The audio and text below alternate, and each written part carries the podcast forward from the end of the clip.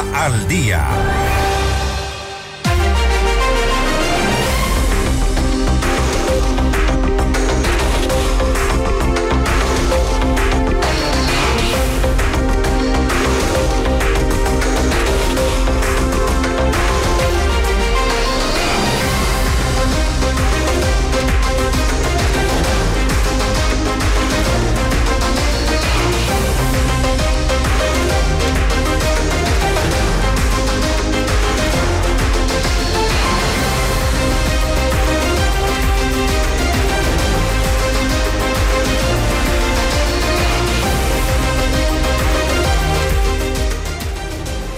Seguimos con Notimundo al día. Este momento estamos ya en los estudios de FM Mundo con Mónica Heller, presidenta de la Cámara de Comercio de Quito, para hablar sobre la creación de los nuevos impuestos. ¿Le urge esto al país en el contexto del conflicto armado interno?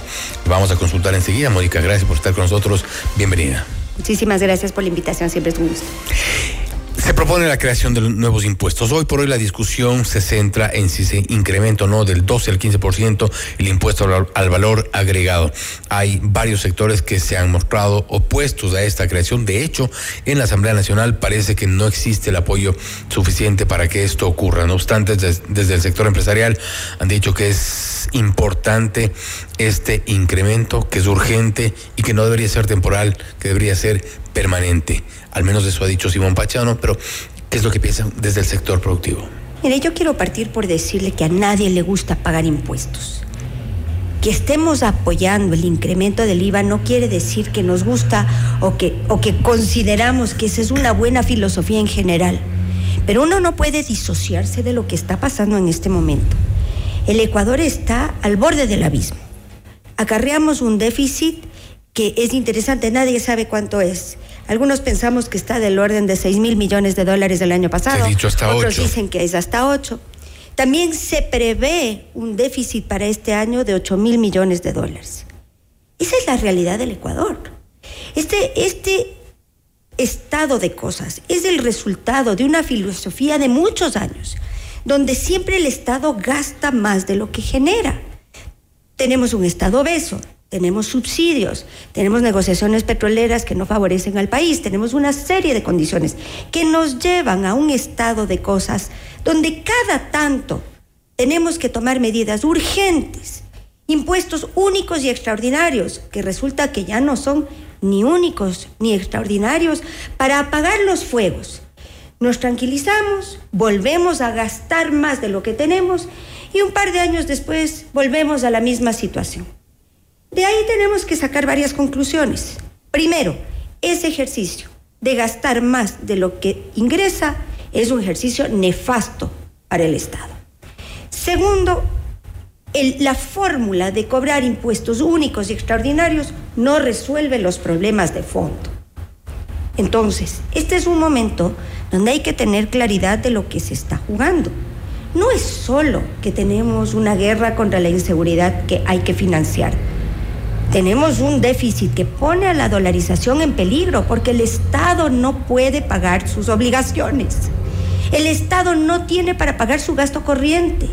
Es más, en el mes de diciembre, para pagar los décimos del sector público, hubo que hacer uso de dineros adelantados en impuesto a la renta de grupos privados para poder solventar las obligaciones del ¿De Estado. La banca, por ejemplo?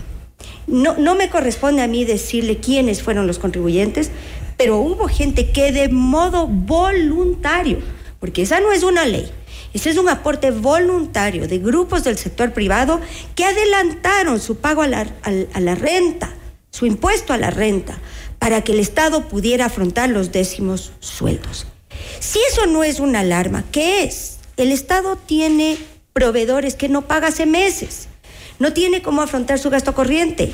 Este es un año donde hay que pagar deuda externa. No podemos disociarnos de la foto en el tiempo. Esa es la realidad perversa que tiene hoy el Ecuador. Y ante eso, permítame, y ante eso, el primer tema es entender que no hay tiempo. Los problemas son inminentes y la única respuesta urgente e inminente en materia de recaudación es el IVA. También deberíamos hablar de, focalización o eliminación de subsidios.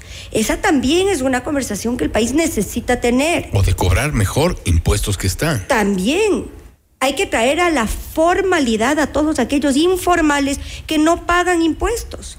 Todo eso es cierto. Desafortunadamente todos vamos a tener que sufrir en esta situación. Y ojalá aprendamos a que es el momento fundamental para hacer cambios estructurales, de fondo y profundos que nos permitan proyectarnos al futuro con estabilidad y bonanza y no con, emergencias y, problemas cada tanto. Ahora, varios sectores se han pronunciado, por ejemplo, en contra de lo que consideran eh, un, trato discriminatorio. Por ejemplo, se ha propuesto el, aporte eh, de la banca y ellos han dicho que hay otros sectores que bien podrían hacerlo y, esto ha generado eh, eh, una, una discusión por estos días, precisamente entre los sectores económicos, quienes dicen que es discriminatorio que se les haga una contribución en este sentido, otros que reclaman que deberían ser, eh, que no debería haber este, este incremento. ¿No hay una oposición quizá del sector productivo que tenga una sola dirección? Mire, cada uno tiene derecho a tener su opinión y eso es válido y legítimo. Yo puedo hablar por la Cámara de Comercio de Quito y por la Federación Nacional de Cámaras del Ecuador. Es castigador el impuesto planteado, es decir, el mensaje de fondo es que si a usted le va bien, si usted ha tenido éxito, entonces le vamos a castigar y le vamos a sancionar y le vamos a penalizar con un impuesto y con un lenguaje que es nocivo y que obedece más bien al resentimiento y no a la proactividad, con un tema adicional y es que cualquier impuesto muy seguramente generará incremento en los costos de créditos que todos los ecuatorianos necesitamos. Entonces hay que tener mucho cuidado de entender que no es solo un mal mensaje y que además es disuasivo de la inversión tanto nacional y extranjero, que probablemente generará fuga de capitales, pero que también nos costará a todos los ecuatorianos un impuesto del 12 al 15%, y hay analistas que coinciden en aquello, es que eh, va directamente a la gente, eh, a la clase media, al trabajador. ¿Y, esos mismos analistas qué proponen? ¿Que otra vez pague el sector productivo? Mire, vamos a entender qué es lo que ha pasado con el sector productivo.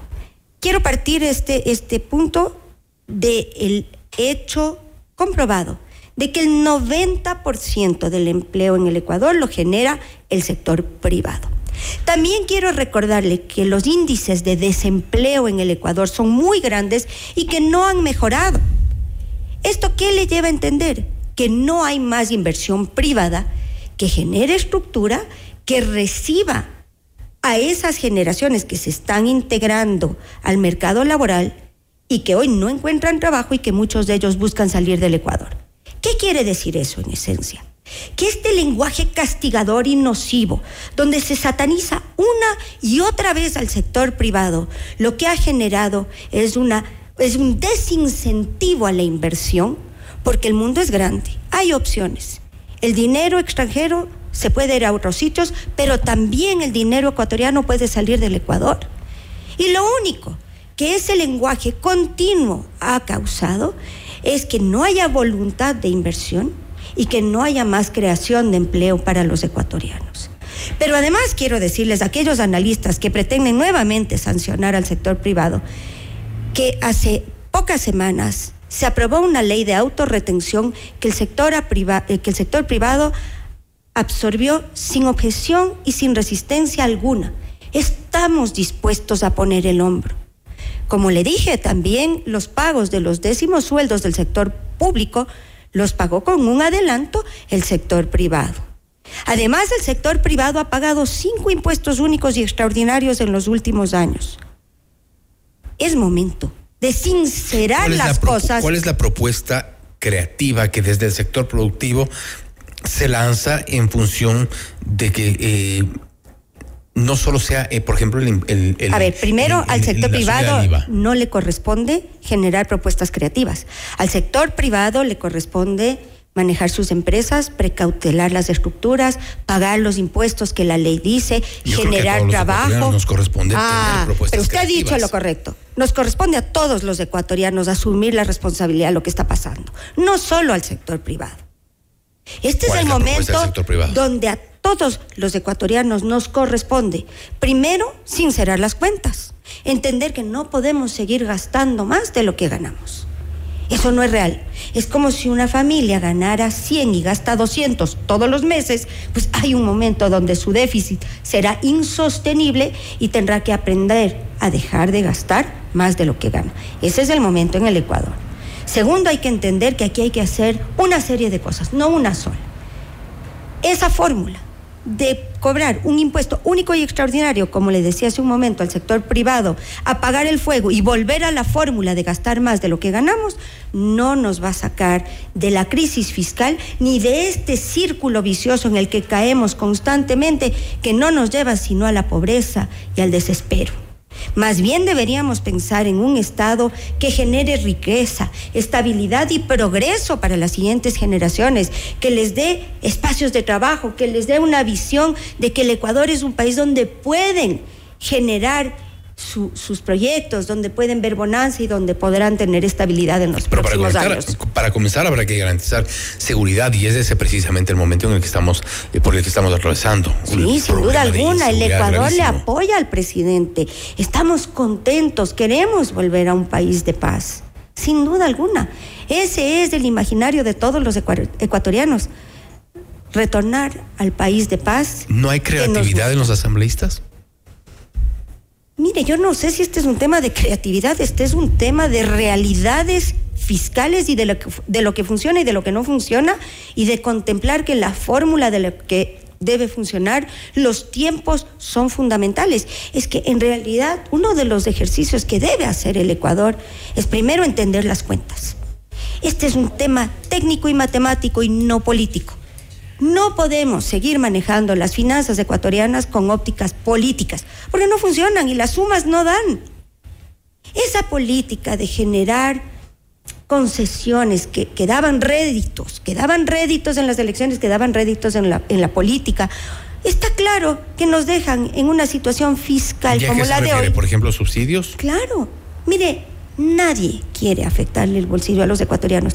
Créame que, que yo entiendo las sensibilidades y entiendo el dolor y entiendo el malestar, pero también entiendo las sumas. Usted no puede ser generoso si no tiene el dinero para dar. Si usted gana 100 en su presupuesto familiar y está acostumbrado a dar regalos de mil, pues no alcanza, no alcanza. Y esa es la realidad del Ecuador. No podemos pagar los subsidios porque no tenemos el dinero para pagarlos. no podemos tener el estadio, el estado obeso que tenemos, porque no podemos pagarlo. Esa sería entonces una primera propuesta, por decirla así, creativa, eh, apuntar los subsidios. Ya se habla de la focalización, pero quizá no sea suficiente. Yo creo que los subsidios hay que eliminarlos. Y como le digo, entiendo lo que eso significa.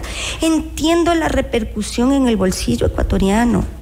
Pero también entiendo que lo que está en juego es la estabilidad fiscal y la dolarización.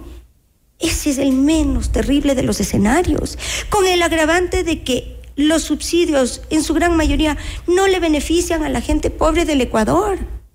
Es que no hacemos los análisis técnicos, nos llenamos de argumentos políticos, de argumentos que lucen socialmente agradables, pero no evaluamos los números.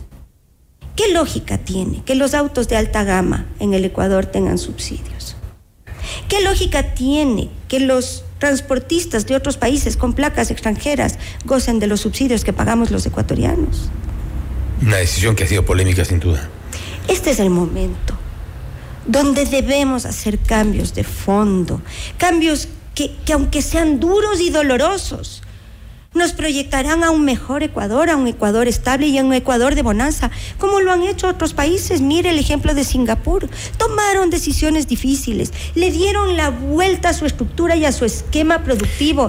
Y tienen hoy un país que le genera riqueza y estabilidad a sus habitantes y no que perpetúa pobreza y desesperanza. Con esto cierro, Mónica. ¿Cuál cree usted que va a ser la respuesta de la Asamblea en este contexto? Yo espero como gran parte de los ecuatorianos, y hemos publicado una encuesta hecha desde la Cámara de Comercio que así lo demuestra.